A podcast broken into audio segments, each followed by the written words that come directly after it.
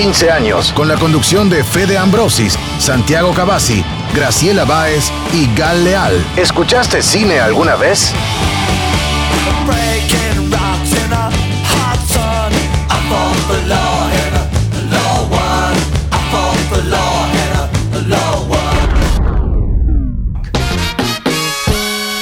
Muy buenas tardes, bienvenidos una vez más a Ópera Prima, programa de cine de Radio Universidad. Qué alegría volver a la radio, aunque no tanta alegría, ¿no? Porque no podemos estar en los estudios de Radio Universidad, pero sí estamos a través de nuestras casas, algo que se ha hecho una normalidad, pero para nosotros no era una normalidad no hablar de cine todos los sábados, así que acá con equipo casi completo volvemos con Ópera Prima y una alegría volver a saludar y presentar a Santiago Cavazzi, a Grace Baez y a Gal Leal. ¿Cómo andan? Bien, todo en orden. Hola, buenas también de volver. Sí, nos doy la bienvenida a todos y a todas y a todes, porque teníamos muchas ganas de volver y hablar de cine que tanto nos gusta y nos hace falta. Y me parece, no sé si están de acuerdo, que el cine fue, eh, sobre todo al principio de, de, la pandemia y de la cuarentena, en marzo, que los realizadores argentinos empezaban a compartir gratuitamente sus películas, sus series, y me pareció una solidaridad muy grande, ¿no? Por parte de la comunidad audiovisual, y eso se fue profundizando a lo largo de los meses, y también hemos visto como plataformas como Cinear de repente empezaron a tener muchísimo más eh, visionados, y eso habla que el espectador argentino quiere consumir cine argentino, que lo que estaban faltando eran herramientas, sobre todo de políticas de difusión, ¿no? Y me parece que esto es algo positivo que ha arrojado estos meses, ¿no? Que el argentino ve sin argentino. Que hay mucho interés por consumir eh, cualquier tipo de contenido y entre ese contenido entra también el cine argentino. Y más que nada yo creo que mirar cine argentino te da esa, esa sensación de estar acompañado, de pertenecer a un mismo lenguaje, a una misma idiosincrasia. Entonces creo que puede ser ese uno de los motivos por el cual se está, se está mirando bastante cine online, argentino. ¿Santi? Pensaba también eh, cuando empezaron ahí la, la liberalización de, de películas, eh, ¿por qué tuvo que venir una pandemia, no? Para que se ocurriera. ¿Por qué guardar tan celosamente películas que ya tenían varios años eh, y, y resguardarlas tanto cuando en realidad el cine el objetivo primordial es justamente comunicar una idea, una idea eh, preferentemente transformadora a través del lenguaje audiovisual. Entonces, eh, digo, qué, pena la dificultad de, años previos, si bien estaban las plataformas como Cinear ya en funcionamiento, eh, Odeon, que fue en su momento la, la pionera en esto de democratizar un poco el acceso al cine, no había mucho volumen de películas, ahora se empieza a este fenómeno porque los realizadores ven ahí también una oportunidad de llegar a un público muy grande, pero bueno, más allá de, de si lamentar o no si tuvo que pasar esto, por lo menos hoy se da un fenómeno que creo que va a ser de alguna manera irreversible, donde seguramente a futuro se conviva, conviva la idea de una sala también con proyecciones o acceso al cine a través de otras pantallas, ¿no? Grace. Sí, yo estaba pensando que siempre que hay un, como un bien común, siempre hay como intereses, intereses se empuja. Por un lado, eh, se vio esto de la apertura, que muchos más eh, personas pudieron acceder a ciertas películas y a ciertos contenidos que por ahí no estaban disponibles o no estaban abiertos. Y por otro lado, yo también escuché muchos actores que a la vez veían una falencia con respecto a esto, porque es como que no, no, son retribuidos. Bueno, no sé bien cómo es el tema de, del calle de los actores cuando se pasan o se abren las películas. Es eso, tal vez es como que pasa a ser algo beneficioso para algunos y otros ven que por ahí en esta situación en la que no han podido trabajar, no han recibido quizás alguna especie de, pago por ese contenido, pero bueno, no sé cómo se maneja eso y siempre está, estamos todo, todo el tiempo empuja, siempre hay como intereses eh, contrapuestos y es como que es difícil dimensionar muchos aspectos, digamos, de cada cuestión. En este caso, bueno, lo que nos compete que es el cine. Totalmente de acuerdo. Vamos a estar hablando ¿no? de las grandes campañas que hay de las asociaciones en cuanto al poco trabajo que hay, a los no subsidios, a las pocas faltas, lamentablemente, que está teniendo de atraso ¿no? el Instituto de Cine con el sector audiovisual, también con la Asociación de Actores, ¿no? que reclaman justamente lo que decís vos, Grace, que los canales de aire y de cable empiecen a programar cine argentino para que puedan cobrar. Así que me parece muy interesante la puja, como muy bien dijiste lo que está sucediendo hoy actualmente en la industria audiovisual, en la industria de la televisión. Así que a lo largo de esta hora vamos a estar eh, hablando y también a lo largo de los programas a partir de ahora, porque me parece que la política audiovisual está una vez más eh, en disputa. Así que es importantísimo ir eh, poniendo el ojo hacia dónde va eso. Hablando un poco del programa de hoy, Gal, vas a estar hablando un especial de Almodóvar. Eh, así es, vamos a estar haciendo un recorrido sobre la vida y la filmografía de, Almodóvar y vamos a ver ahí qué, qué, es lo que podemos sacar de esa extensa filmografía y carrera. Sandy, el cine argentino de a poco empieza a hacerse lugar en plataformas como Netflix. Sí, Netflix, bueno, en, en todos estos meses de acceso al cine, a la serie a través de plataformas, ha tenido una explosión descomunal.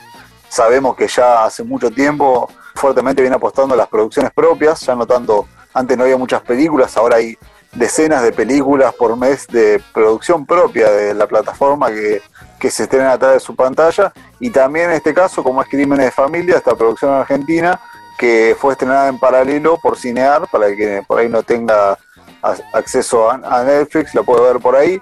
Una historia sumamente interesante, dura, con muy buenos protagonistas, muy, buenos, eh, muy buen reparto, Así que vamos a estar haciendo ahí un poco de análisis de esta película que se acaba de estrenar hace muy pocos días. Y agiornándonos con los nuevos tiempos, no solo vamos a hablar de cine, sino también de series. Así es, yo les propongo para esta vez, me corrí un poquito del género dramático, pero no del todo, y traje una comedia dramática para comentarles en un ratito.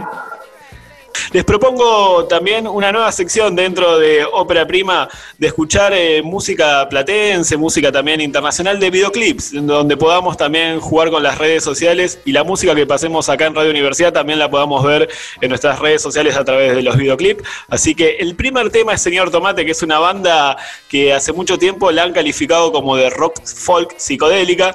Infarto es uno de sus mejores videoclips, así que escuchar a Poli y al resto de la banda. bum bum bum bum bum ba da ba dum bum bum bum bum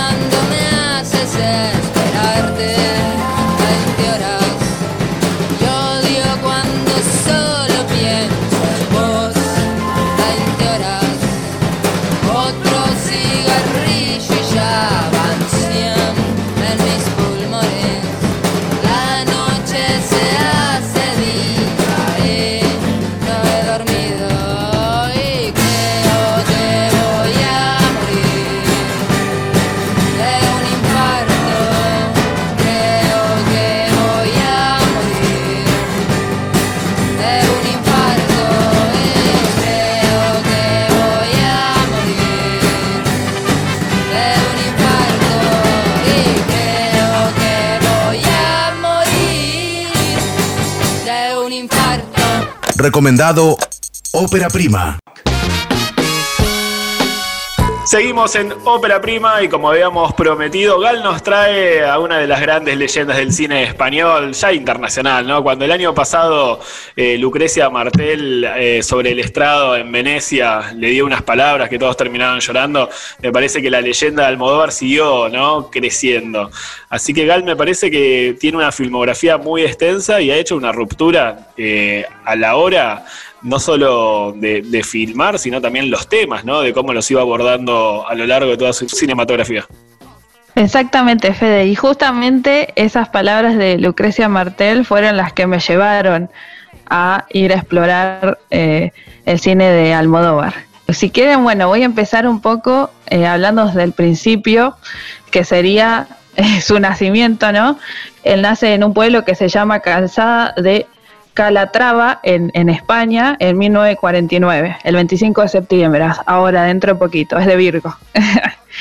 Eh, y es de una familia bastante de clase trabajadora, su padre es arriero eh, y él crece más que nada en un entorno bastante femenino, o sea, con su madre, sus, sus, sus vecinas.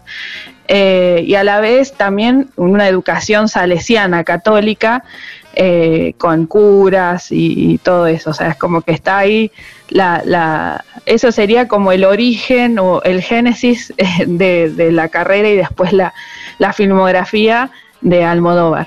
Bueno, él cuando cumple 18 años se va a estudiar cine a Madrid, pero cuando llega se encuentra con que la carrera está cerrada porque, bueno, comienza el franquismo, ¿no? Entonces eh, no puede estudiar cine, que es lo que él ansiaba, eh, por todas las películas que, miraba, como él relata un montón de veces, al aire libre en su pueblo, todo el pueblo, eh, y, hasta incluso relata anécdotas en las que eh, sus amigos o él mismo eh, meaban la pantalla, que era un bloque de cemento pintado de blanco, eh, mientras miraban, mientras meaban, miraban lo que estaba pasando en esas pantallas que él la encontraba enorme, gigante, y que por eso fue su primer impacto, su primera relación con el cine fue eso, ¿no? Ver unas imágenes enormes y a todo color. Ese color después se Sí, el color que se en todas sus eh, producciones, ¿no? Desde los vestidos, desde los escenarios, desde las mismas locaciones, un color fuerte, exactamente. un color que resalta. Sí, exactamente. Bueno, él dice que eh, una de las razones por las cuales les gusta manejar eh, esa paleta de colores, de colores tan brillantes y tan diversos, es justamente por lo que él recuerda del cine, que es lo que se usaba en ese momento era el tecnicolor. Entonces, cuando él miraba cine, ¿no? Entonces, él siempre tratando de llegar a, esos colores que él había experimentado como espectador en el cine. Eh, otra de sus vínculos también es con las estrellas de cine, con los actores, digamos, eh, las actrices sobre todo. Él, él, coleccionaba unas figuritas que venían en unos chocolates eh, y como que siempre su anhelo era poder llegar a hacer lo que esas, esas actrices hacían o a trabajar con ellas y a, y eso, cuando, bueno, de más grande se entera que en realidad los que hacen cine son los que están detrás de las cámaras, es decir, el director, el guioni los directores, los guionistas, ¿no? Y ahí es cuando decide convertirse en director. Eh, va a estudiar cine, se encuentra con la que la escuela de cine está cerrada y, bueno, empieza a trabajar tiene diferentes trabajos hasta que llega a su trabajo en Telefónica, eh, que le permite tener una, como una estabilidad y ahí conoce, eh, se mete en un, grupo de teatro que se llama Los Galiarros y ahí conoce a Carmen Maura, que será su musa y su actriz principal y protagonista en casi la mayoría de sus películas, ¿no? Eh, él empieza así, su carrera artística como actor, y después, bueno, se pasa y empieza a dirigir. Su primera película, una vez terminado el franquismo, ¿no? Con la vuelta de la democracia, es Pepi Lucy Bomb y Otras chicas del montón, que es una película punk, completamente punk. Eh, donde podemos ver, por ejemplo, una escena donde una chica eh, se mea sobre otra chica, una lluvia dorada.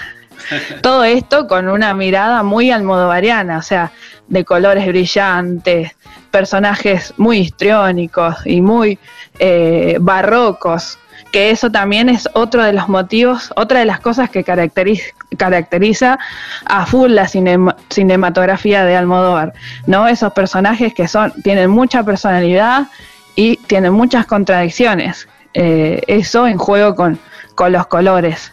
Gal, se habla em, mucho de la, de la incorporación de, al cine de la cultura quiche a partir de Almodóvar, ¿no? En este caso, bueno, acá en este inicio sería como más punk. Después, cuando hace el pasaje a su segunda etapa, o sea, su primera etapa cinematográfica empezaría, bueno, con esta peli en 1980 y se extendería hasta 1984 con ¿Qué he hecho yo para merecer esto? Que es otra película altamente recomendada y que además la, pueden ver, o sea, eh, es como un poquito, o sea, hay de todo, o sea, de, en estas en estas pelis, ¿no? Como mm, sobre todo personajes femeninos eh, protagonistas, pero a la vez personajes femeninos y personajes en general sobre los cuales no hay juicios de valor. No son personajes malos ni buenos. Son personajes que tienen contradicciones, o sea, pueden ser psicópatas, pueden ser, eh, de, o sea, de todo tipo, muy buenos, muy malos, no sé, o sea, no, no existe la maldad ni, ni la bondad ni nada de eso, no hay, no hay juicios de valor. Ustedes se encuentran con los personajes y eh, los van a querer o, no los van a querer. Eso es lo que, lo que, va, lo que va a pasar cuando mires eh, el cine de, de, Almodóvar. Esa va a ser el vínculo que vas a tener con, con los personajes. Eh, bueno, esta primera etapa que va del 80 al 84 se eh, la caracteriza como la etapa de la experimentación, ¿no?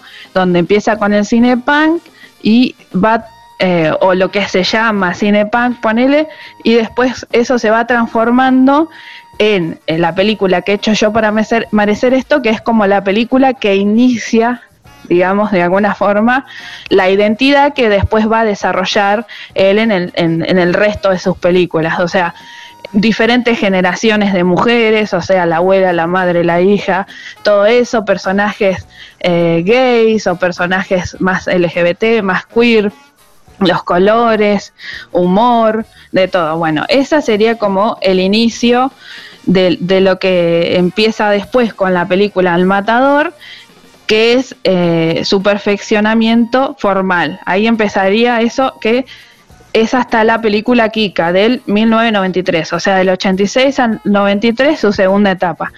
Y aparte es un director, Gal, si, no me, si no me equivoco, que eh, con sus primeras películas causó mucho revuelo en el mundo del cine español, eh, generando también muchas polémicas en sus películas. Claro, por ejemplo, Almodóvar contemporáneo a la cultura de la cancelación hubiese sido una cosa eh, que tal vez no, hoy no se hubiese convertido en el director que, que, está, que existe ahora, digamos, porque Almodóvar fue cancelado, si se quiere, o sea, ponele, usamos ese, ese concepto, fue cancelado varias veces. La primera vez por la, su película El Matador en el 86 y después eh, nuevamente por ejemplo, en el mucho más adelante en su carrera, en la película 2004 La mala educación. No se pudo estrenar. Eh, Gali porque hablaba del abuso infantil en los claro. eventos, ¿no? En las eh, escuelas católicas. Claro, así, a eso iba. Eh, la peli trataba esos temas, o sea, había personajes, o sea, la, la historia central pasaba por un, relato de abuso sexual por parte de curas en la escuela, eh, de una escuela, a un, un, niño que después crece y escribe, un escribe el relato de lo que le pasa y se lo va a llevar a su mejor amigo en esa escuela para que haga una película. Las, las películas de Almodóvar siempre están muy vinculadas a la autoficción, o sea, él escribe mucho y hace muchas películas sobre cosas que le pasaron en su vida o personajes que conoce en la vida real. Bueno, esta película es cancelada, eh, o, sea, es cancelado su estreno y él es como bueno, eh, la, derecha lo, marca como lo peor que puede existir para que represente a España y, eh, él ya igual había sido, había pasado por algo eh, parecido con Kika, una película que es del 1993, también había sido como un poco cancelado si se quiere, ¿no? Porque tocaba temas como, bueno, la violación y la forma de que esta, de la cual estaba retratada un, hecho de violación ahí fue bastante eh, criticado y, eso como que le impidió, eh, su carrera iba muy bien, incluso ya había llegado a Argentina, a Francia, eh, pero eh, con esa película como que su popularidad bajó un poco. Para ir cerrando, porque seguro tenés muchísima información, creo que daría para una hora entera hablar ¿no? de la filmografía de Almodóvar, de sus polémicas, de sus actrices, de los temas que, toca. Eh, en esta etapa de su carrera, de sus últimas películas, ¿continúa un poco su filmografía de los primeros tiempos o ha variado unos 360 grados? No hay una variación de 360 grados, pero sí hay como una eh, amplitud, si se quiere, ¿no? Como se abarca muchos más temas, eh, siempre para, o sea, siempre como para más, siempre en grande, muchos temas, hay por ahí un refinamiento formal, si se quiere, o estético, eh, más ligado mm, también a las condiciones de producción que tiene ahora, porque, o sea, es como que tiene una gran productora con, con su hermano Agustín, que se llama El Deseo, produce también a otras eh, cinematografías, como por ejemplo es productor de Lucrecia Martel. Eh, y su eh, época actual, si se quiere, que empieza en el 2006 con Volver, es más introspectiva, ¿no? Eh, está mucho eh, pensándose a sí mismo, su propia identidad, toda su relación con su pueblo natal, con su con la maternidad, o sea, su madre, también sus propias relaciones sexoafectivas con otros varones, porque es gay, es un director gay. Entonces, eh, yo creo que esta etapa última que empieza en el 2006, y bueno, la última película sería el año pasado, Dolor y Gloria, que justamente esa es su película como más autorreferencial y más autoficcional, si se quiere, ¿no? Como directamente habla de él. Pero bueno, para, para cerrar, te hago como una como una conclusión. La conclusión es que es un cine espectacular, lleno de colores, de historias adentro de otras historias, adentro de otras historias, personajes femeninos, incluso personajes trans, eh, interpretados por, por actrices trans, cosa que estuvimos hablando bastante el año pasado. Eh, eso ya hace un montón, o sea, ya desde, desde los 90. Eh, y bueno, eso, personajes muy contradictorios que uno no puede decir son malos o son buenos. Eh, son personajes y unos y ahí están sus historias para, para, ir a verlas. Me encantó, me encantó y vamos a postear parte de estas películas que, que estuviste mencionando, que realmente es extensa, ¿no? La cantidad de películas que tiene Almodóvar. Sí, sí. A mí me gusta mucho. Tengo que ver la última, Dolor y Gloria, no, no la he visto, pero recién mencionaste Volver y con esa actriz que es Penélope Cruz, que también fue su musa en la última etapa. Eh, que su gran musa, sí, su favorita. Canta el tema de, Estrella Morente, Volver. Eh, nos vamos eh, a hacer una pausa y seguimos hablando de más cine, como todos los sábados de 15 a 16 horas acá en Radio Universidad.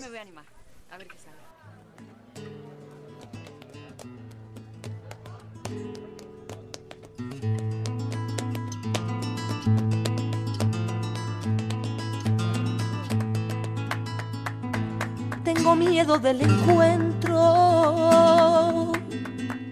con el pasado que vuelve a enfrentarse con mi vida.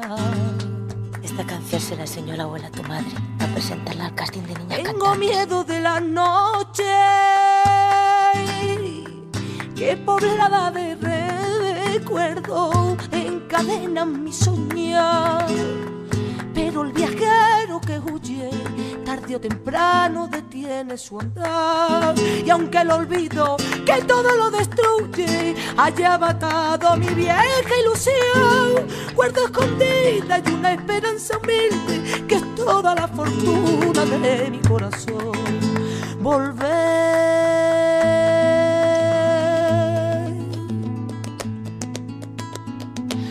la frente marchita, la nieve del tiempo platearon mi sien. Sentí que es un soplo la vida, que 20 años no es nada, que febril la mirada y errante en la sombra, te busca y te nombra vivir.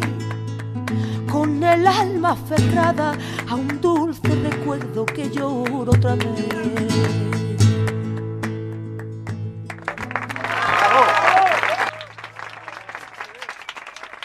Ópera prima. ¿Escuchaste cine alguna vez? Seguimos en Ópera Prima, estábamos escuchando, qué linda voz que tiene Penélope Cruz, qué difícil que es decir en Radio Penélope, pero me encanta, ¿eh? me encanta ese tema Volver y me encanta esa película también, así que las recomiendo mucho, no solo ver Volver, sino como dijo Gale, hay un montón de películas de Almodóvar para ver, yo ya me apunto a la última, ¿eh? Dolor y Gloria. Bueno, Grace, estábamos hablando en el primer bloque que traías una serie que no dijiste el nombre, te hiciste ahí con puntos suspensivos, nos diste ¿De qué va a hablar Grace este, en este retorno de Ópera Prima?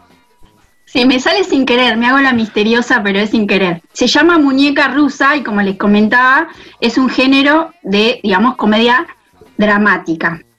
Y es una serie de Netflix de 2019 que se hizo en Estados Unidos. La serie consta de ocho capítulos y lo que me llamó la atención de esta serie, que cada capítulo no dura más de media hora.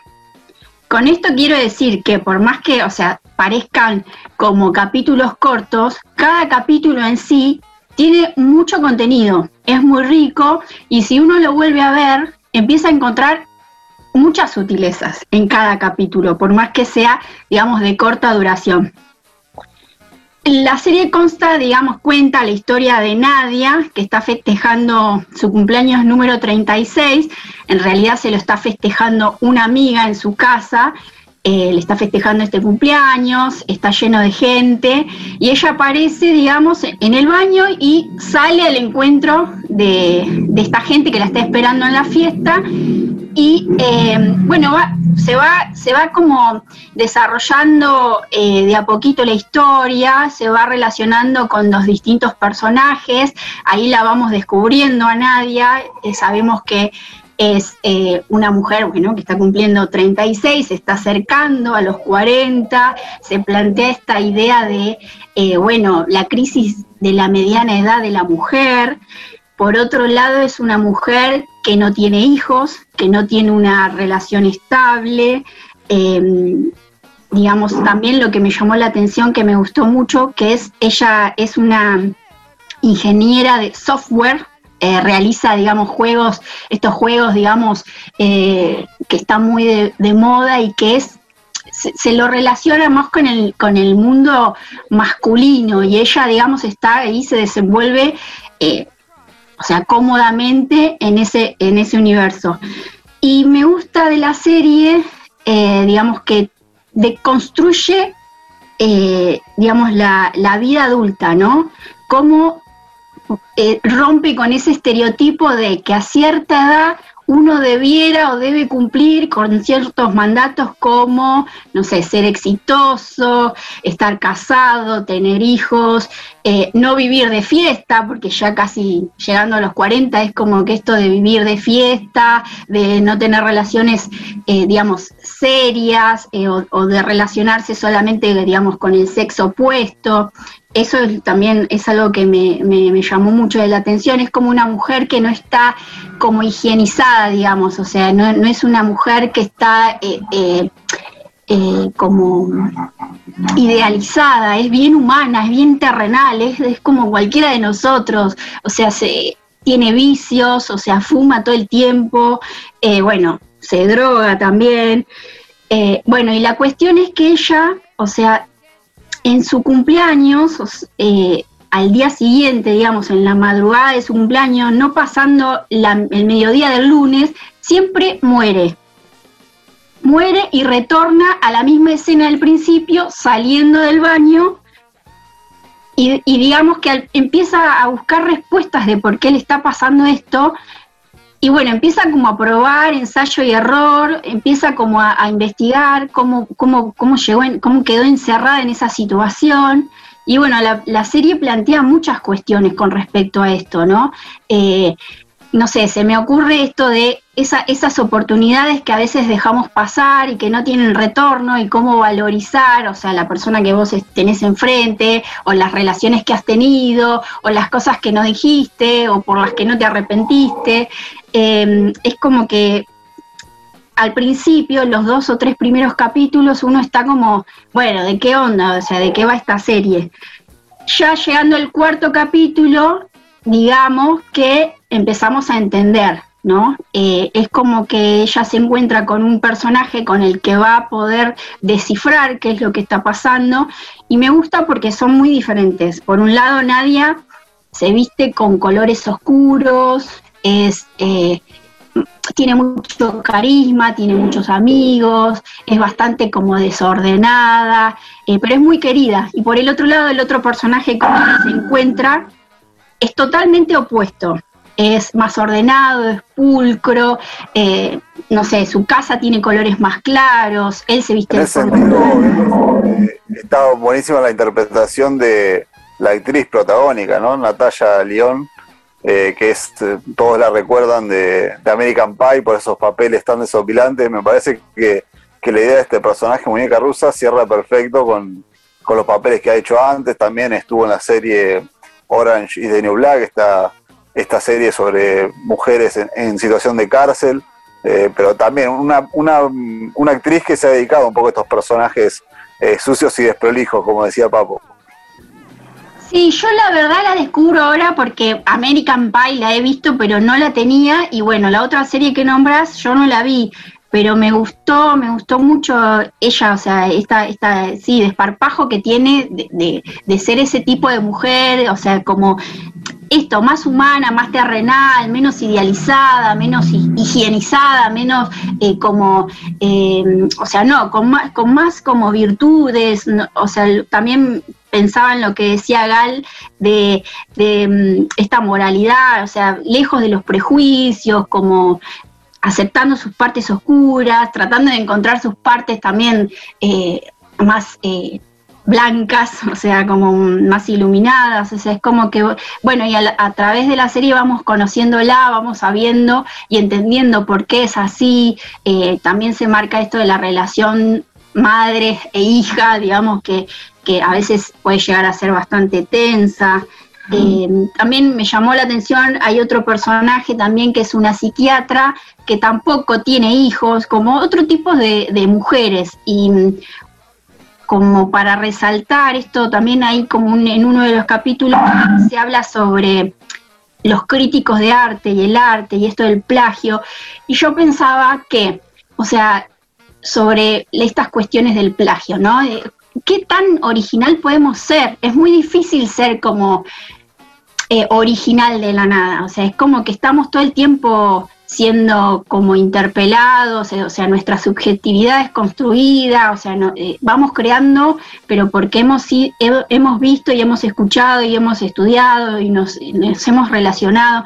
Es como que por eso digo, las series, o sea, los capítulos son cortitos, pero me parecen que son muy ricos cada uno, si los volvés a ver empezás a encontrar muchas cosas de las relaciones interpersonales, sobre la amistad. Bueno, la frase final del capítulo 8 es genial, genial, genial, y es como que conmueve, porque la serie es, habla sobre la amistad y el encuentro con los otros y las relaciones con los otros, que a veces pueden ser complejas, pero no por eso son menos necesarias.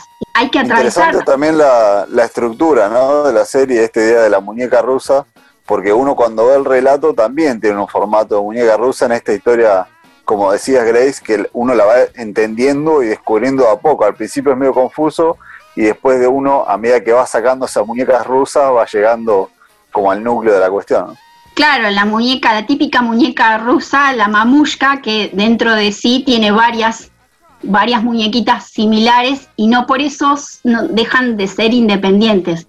Cada, bueno, otra cosa que también al, ir sobre los mismos escenarios, eh, los, los puedes ver de otra manera, porque hay personajes que aparecen, otros que desaparecen, otros que van, otros que vienen.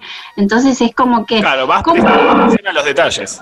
Claro, como con poquito, o sea, con medio, con media hora, con los mismos escenarios, o sea, contás la historia diferente y podés al espectador le permitís ver otras cosas que por ahí se perdió la primera vez. Bueno, Grace, queda súper recomendada entonces Muñeca Rusa, que para darte una muy buena noticia va a tener una temporada 2, ya está confirmada.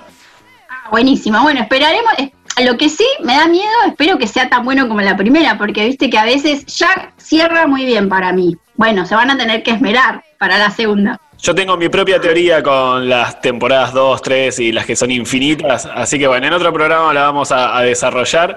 Eh, interesantísimo, muñeca rusa que juega mucho, como decía yo en el primer bloque, con ese loop infinito, ¿no? Películas como El Día de la Marmota o la actual eh, Palm Springs, que, que juegan mucho con eso, ¿no? Con una y otra vez no podemos salir de, de ese nudo que nos tiene agarrados, encerrados. Bueno, eh, realmente lo desarrolla muy bien esta serie que se puede ver hoy por hoy en Netflix. Seguimos con Señor eh, Tomate, Barco de Cobre ganó el FESALP hace unos años, eh, un videoclip que se estrenó en la sala A de la estación provincial. Ojalá que todos esos espacios culturales vuelvan a abrir pronto y estemos todos ahí escuchando recitales y viendo estos videoclips en vivo. Así que no te vayas que hay mucho cine en Ópera Prima.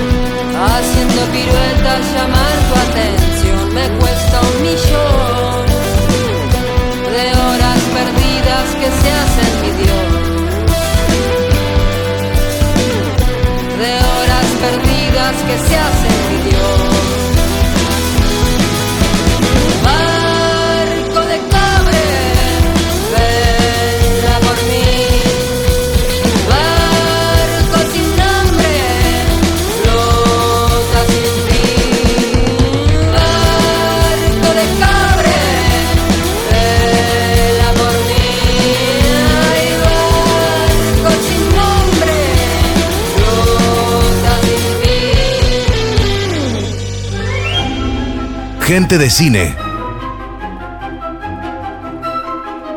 La entrevista.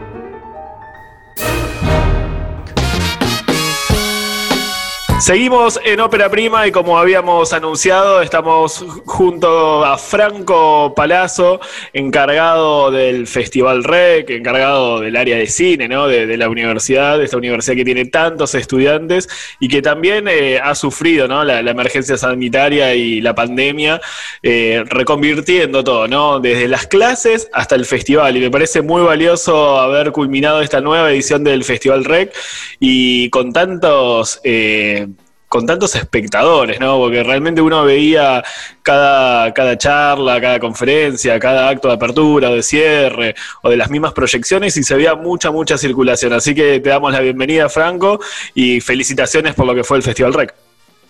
Hola, ¿qué tal? ¿Cómo andan? ¿Cómo anda Fede? ¿Cómo anda Santi? Bueno, muchas gracias por, por, el, por la invitación y por, por los saludos.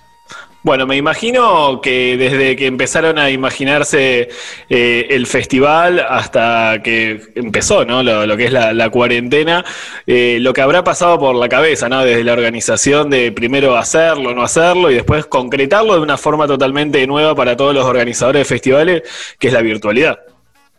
Sí, ni hablar. Algo que dijimos varias veces en el marco del festival es que, bueno, la primera decisión que tomamos cuando, digamos, no sé si el 18 de, marzo, pero bueno, ahí al inicio del aislamiento social preventivo y obligatorio, fue que el festival lo teníamos que hacer igual.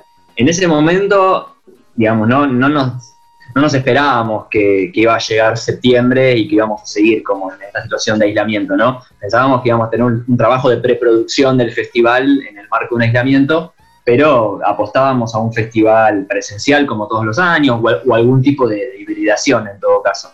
Y bueno, a medida que fue pasando el tiempo, la verdad que nos fuimos, fuimos asumiendo eh, esto que terminó sucediendo, que es que el festival iba a ser 100% virtual. Eh, nosotros, para nosotros fue una decisión, no sé si fácil, pero que, digamos, que implicó un posicionamiento político hacer el festival igual.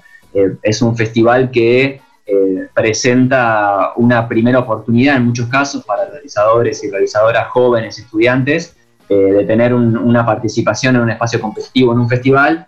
Y para nosotros eso forma parte del universo formativo también de un estudiante de artes audiovisuales. Entonces, digamos, desde nuestro lugar como, como eh, facultad y desde, digamos, posicionándonos desde lo que es la educación pública, nos parecía que ese espacio lo teníamos que brindar este año, sea como fuera. Por eso la, la primera premisa había sido, bueno, hacer una edición que en todo caso sea solamente las competencias, ¿no? Las competencias de corto y los laboratorios.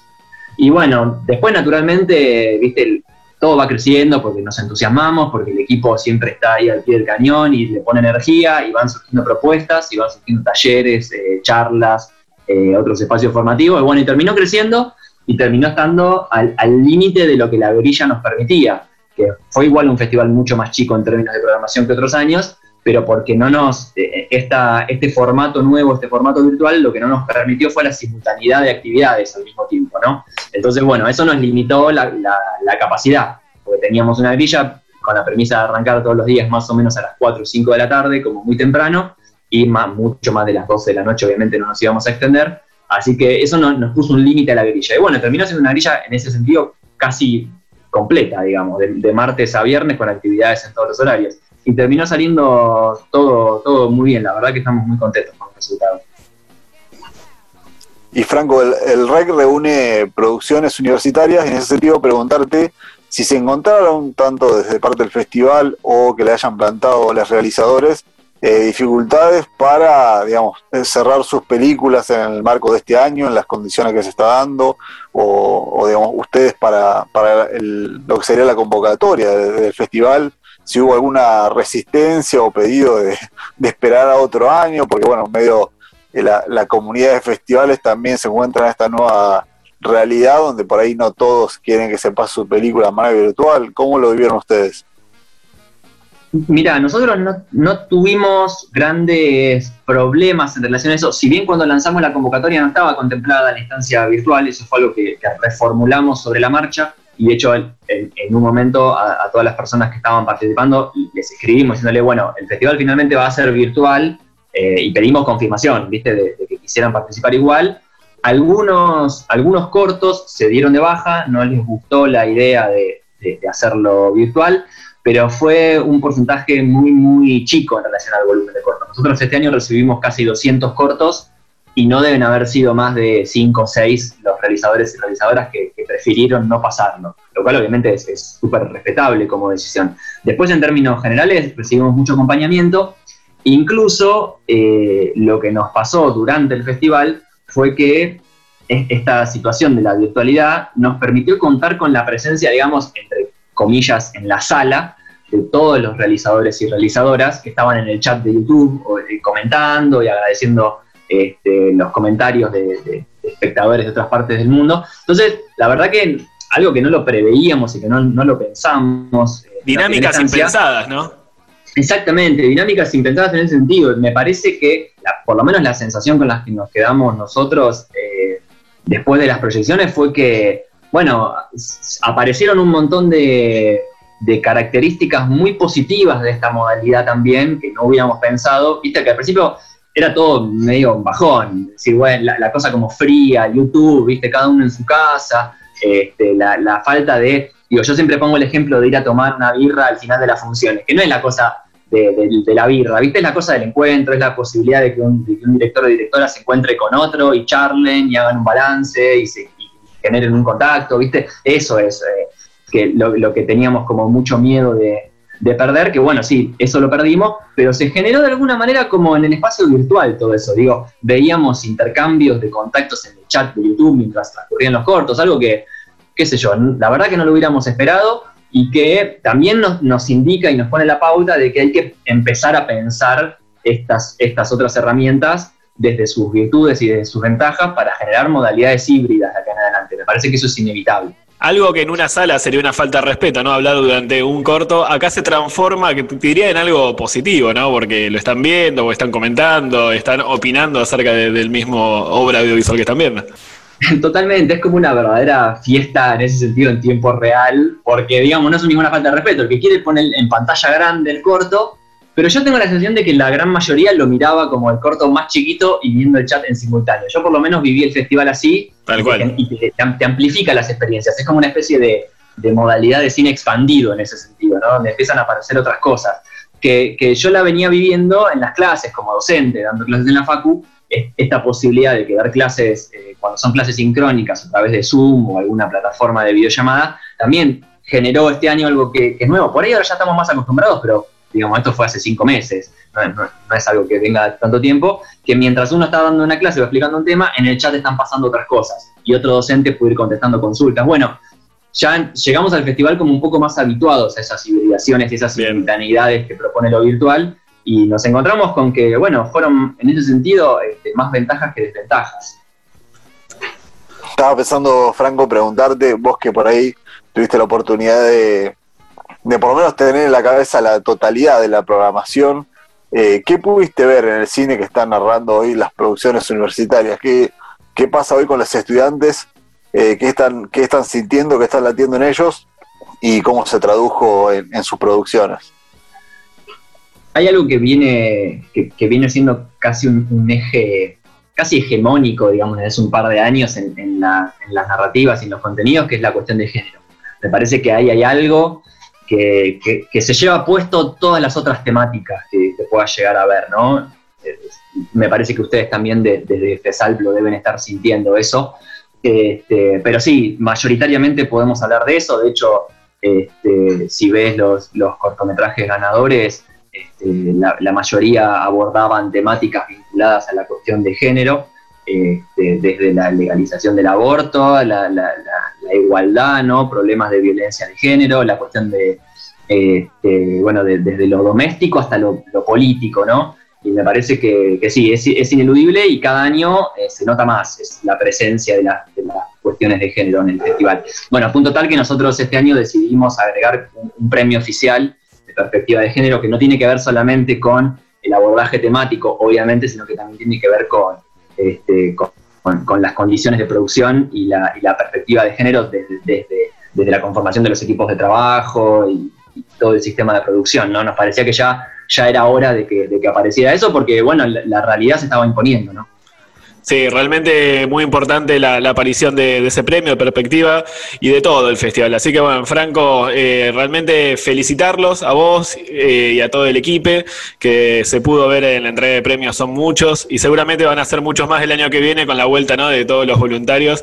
Así que una, un gran eh, momento realizarlo en este 2020 tan difícil, ¿no? Pero como vos bien lo dijiste, es la militancia audiovisual y el amor al cine lo que uno lleva a hacerlo y en este caso también la oportunidad un montón de estudiantes de, poder mostrar sus primeras obras. Sí, totalmente. Bueno, muchísimas gracias por la invitación y por la oportunidad de, contar un poquito del festival. Gracias, Fede y Santi. Bueno, un gran abrazo. Estábamos hablando con Franco Palazzo, jefe del Departamento de Artes Audiovisuales y responsable del Festival REC que terminó la, última semana, así que vamos a seguir eh, hablando mucho más de quiénes fueron los ganadores, los grandes participantes de este festival, así que no te vayas que hay mucho más. Ópera prima hasta las 4 de la tarde. El cine tiene el valor directo y salvaje de empujarte hacia adelante de no darte respiro, de obligarte a vivir. Ópera prima. Ópera prima.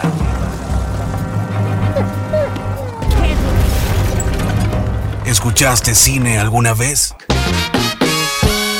Seguimos en Ópera Prima, después de escuchar eh, la entrevista a Franco Palazzo, lo que sí me queda muy claro la necesidad de los festivales de cine a lo largo y ancho de todo el país, porque somos la pantalla alternativa, y digo somos porque nosotros somos parte de, del FESAL, que es el Festival de Cine Latinoamericano, que es parte de los siete festivales que hay en la región. Mira, mira qué importante, ¿no? Que es la mirada regional por la cantidad de producciones, por la cantidad de estudiantes, como dijo Franco recién, y por la cantidad de, de miradas alternativas a otros cines. Por suerte un festival que, anduvo muy bien en cantidad de visualizaciones, que bueno, nos plantea nuevas lógicas de mirar cine, así que veremos qué, decanta a futuro también todo esto, ¿no? Santi, estamos en una etapa donde los festivales de cine, sobre todo a través de la voz de RAFMA, que es la red de festivales y muestras audiovisuales que nuclea gran parte de los festivales del país, muy preocupados por consecuencias que pueden tener eh, políticas públicas donde a través de la Asamblea Federal el actual presidente Luis Puenzo puso en duda el programa de festivales nacionales. Sí, pensando, hagamos un breve raconto porque estamos medio retomando a mitad de año, pero después de años de congelamiento del Inca, donde prácticamente estuvo sin funcionamiento en la era macrista, eh, obviamente voluntariamente, bajo la excusa de la corrupción, no se hizo nada, no salía ningún presupuesto, muchas trabas para la producción de películas, para los festivales, eh, muchas dificultades. Con la llegada de Luis Puenzo al Instituto de Cine, eh, ya habiendo cambiado el, gobierno nacional, había cierta eh, como esperanza del sector audiovisual de que Luis Puenzo, autor junto a Pino Solanas y otros de aquella ley del cine en los 90, una ley de cine que favoreció mucho la producción nacional, se entendía como que venía una gestión muy interesante de Instituto de Cine, alguien muy de, del riñón del cine nacional, que tiene experiencia en producción y que iba justamente a entender las problemáticas. En el medio vino la pandemia con todas las complejidades y dificultades que sabemos ha creado, pero no, no se han dado muchos eh, signos o, o, directivas muy prometedoras de Instituto de Cine, irónicamente o paradójicamente, justamente de alguien que es del riñón del cine, eh, sobre todo en lo que hace el área de festivales.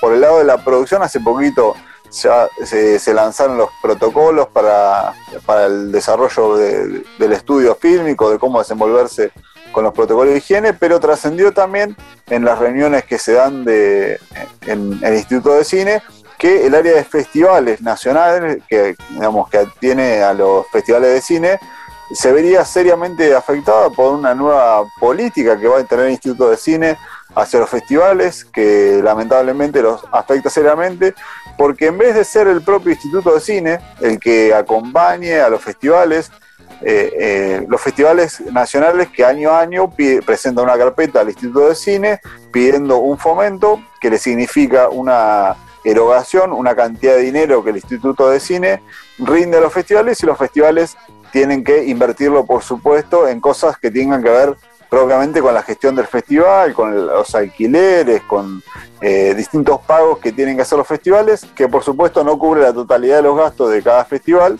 pero que significa un sostén muy importante para muchos festivales, sobre todo festivales, pensemos, en realidad es no como la Ciudad de La Plata, donde uno tiene acceso a otros espacios de financiamiento, sino lugares recónditos del país, donde los comercios por ahí tienen otras dificultades.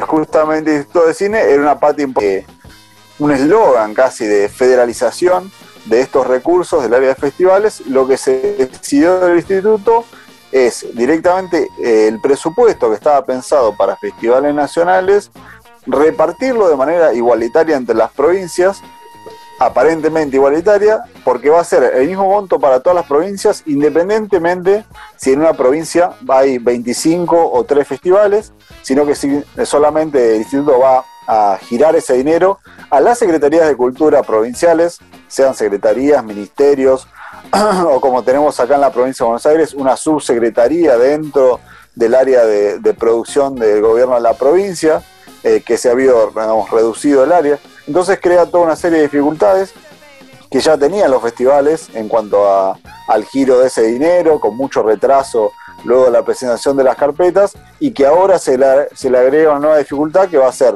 un presupuesto que va a quedar muy diluido porque la provincia de Buenos Aires, por ejemplo, nuclea la mayor cantidad de festivales eh, que puede tener una provincia en, de todo el país y va a tener el mismo presupuesto que cualquier otra provincia, lo cual significa repartir ese monto entre muchos festivales, prácticamente va a quedar diluido eh, y esto genera, así como otras provincias con mucho volumen de festivales, serias dificultades en el acceso a este fomento y lo cual significa que muchos festivales podrían hasta dejar de realizarse porque en mayor o menor medida es, un, eh, es bastante significante la cantidad de, dinero que usan los festivales y recordemos, no lo usan eh, ni para uso personal ni para cobro de sueldos, son cosas que se invierten en alquileres de pantallas, en espacios, en eh, lo que es difusión, prensa, algo que, que los festivales tendrían que resolver por cuenta propia, imagínense lo que va a hacer encima eh, con esa,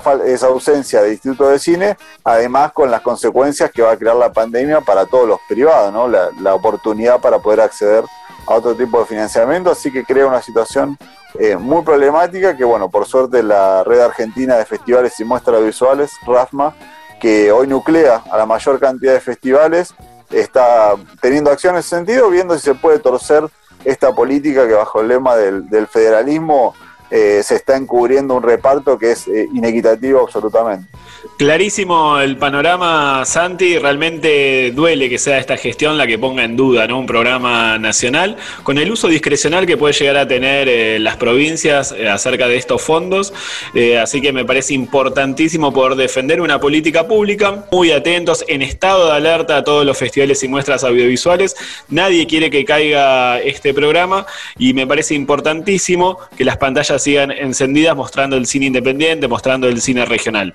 Por otro lado, para ir cerrando, me gustaría comentarles que está abierta la convocatoria al FESAL, que va a ser del 28 de noviembre al 5 de diciembre, casi llegando a las fiestas este año, pero la convocatoria está abierta solo hasta el 30 de septiembre, así que es momento de si tenés tu película, tu corto, tu proyecto, mandarlo al festival a la página oficial que es fesal.com y la vamos a estar viendo y ojalá podamos estar, ojalá, ¿no? En una sala o en una plaza viendo la película, sino como hizo el REC y como están haciendo muchos festivales, la virtualidad será este año la sala. Bueno, amigues, eh, se nos está yendo el programa. Hoy teníamos muchísimas ganas de hablar, pero el sábado que viene sigue. Hoy eh, avanzamos por este medio. Perdón si nos pisamos, perdón si está un poco desprolijo, pero son los nuevos tiempos, ¿no? Estas ventanitas eh, que hoy nos escuchamos, pero siempre nos vemos. Así que me parece es una nueva forma de hacer ópera prima y una forma de aprender nosotros a hacer radio. Ya volveremos al estudio a compartir los mates, pero bueno, por lo pronto, aunque sea esta herramienta la que nos permite retomar Opera Prima, que la verdad teníamos muchísimas ganas acá con Grace y, Gal, y esperemos después, por supuesto, así como las proyecciones, también encontrarnos en la radio.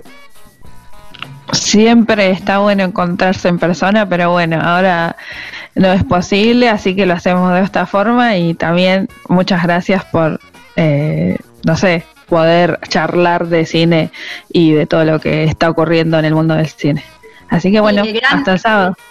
El gran aprendizaje es sortear las dificultades y si uno tiene ganas y tiene deseos, lo puede llevar adelante.